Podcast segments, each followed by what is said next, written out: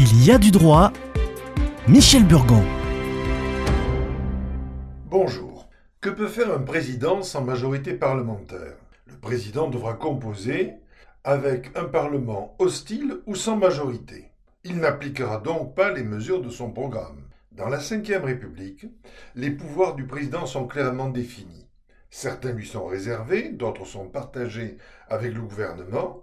D'après l'article 5 de la Constitution, le président de la République est d'abord le gardien de la Constitution. Ensuite, il est l'arbitre du fonctionnement régulier des pouvoirs publics et de la continuité de l'État. En utilisant le référendum ou la dissolution, il peut trancher des conflits et demander au peuple de se prononcer directement. Il est aussi garant de l'indépendance nationale, de l'autonomie de la nation, de la politique internationale et de la défense. Il nomme un grand nombre de hauts fonctionnaires et trois membres, dont le président du Conseil constitutionnel. Toutes ces prérogatives lui permettent de conserver des soutiens influents dans les rouages de la machine de l'État. Le président est chargé de nommer le Premier ministre, mais ce Premier ministre doit obtenir la confiance de l'Assemblée.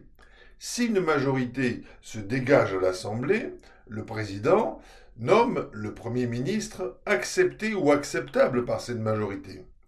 Procéder à une dissolution de l'Assemblée nationale et provoquer des, des, élections législatives anticipées pour espérer une majorité qui lui soit à nouveau favorable est très risqué. Et s'il n'y a pas de majorité claire pour valider son choix, il n'y aura pas de gouvernement c'est bien le gouvernement et le Premier ministre qui pilotent sur les questions économiques, l'éducation, la santé, l'emploi, le code du travail ou encore la justice. Seules les lois votées par le Parlement peuvent faire bouger les lignes. Lorsque le président dispose d'une majorité, il a quasiment les pleins pouvoirs. Le Premier ministre appliquant généralement ses directives, le programme du Parlement est fixé par le président. Mais sans Premier ministre, la machine va coincer. Les législatives et leur rapport entre l'Assemblée et le gouvernement sont déterminants pour la concrétisation des orientations présidentielles en matière de politique publique. Sans le soutien de l'Assemblée, le champ d'action du président est considérablement réduit. Mais l'absence de gouvernement n'est pas forcément une catastrophe. L'absence de gouvernement gêne surtout la production des lois.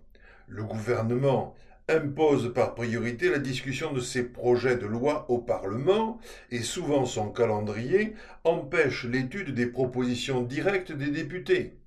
Sans gouvernement, les élus pourront plus facilement initier et discuter de leurs propres propositions.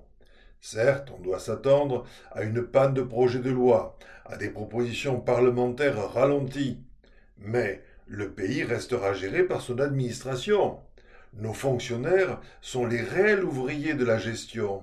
Les déplacements incessants, les prises de parole, les mondanités usuelles montrent qu'en fait nos ministres passent plus de temps hors que dans leur ministère, où leur rôle est tout au plus de l'impulsion.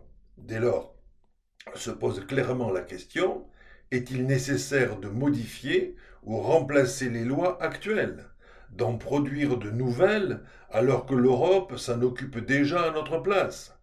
Après l'Irlande, l'Espagne, la Belgique a encore récemment battu son record de 589 jours sans gouvernement, qui datait de 2010, un an et demi sans gouvernement n'avait pas ruiné le pays ni à la première ni à la seconde fois. Au total, presque quatre ans sans réforme législative.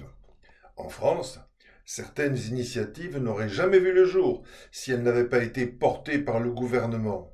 Parlons des lois de bioéthique, des évolutions du droit de la famille et de l'identité, de la nationalité et bien d'autres qui sont peut-être le ferment de la désorganisation des partis et de l'absentéisme des électeurs désabusés.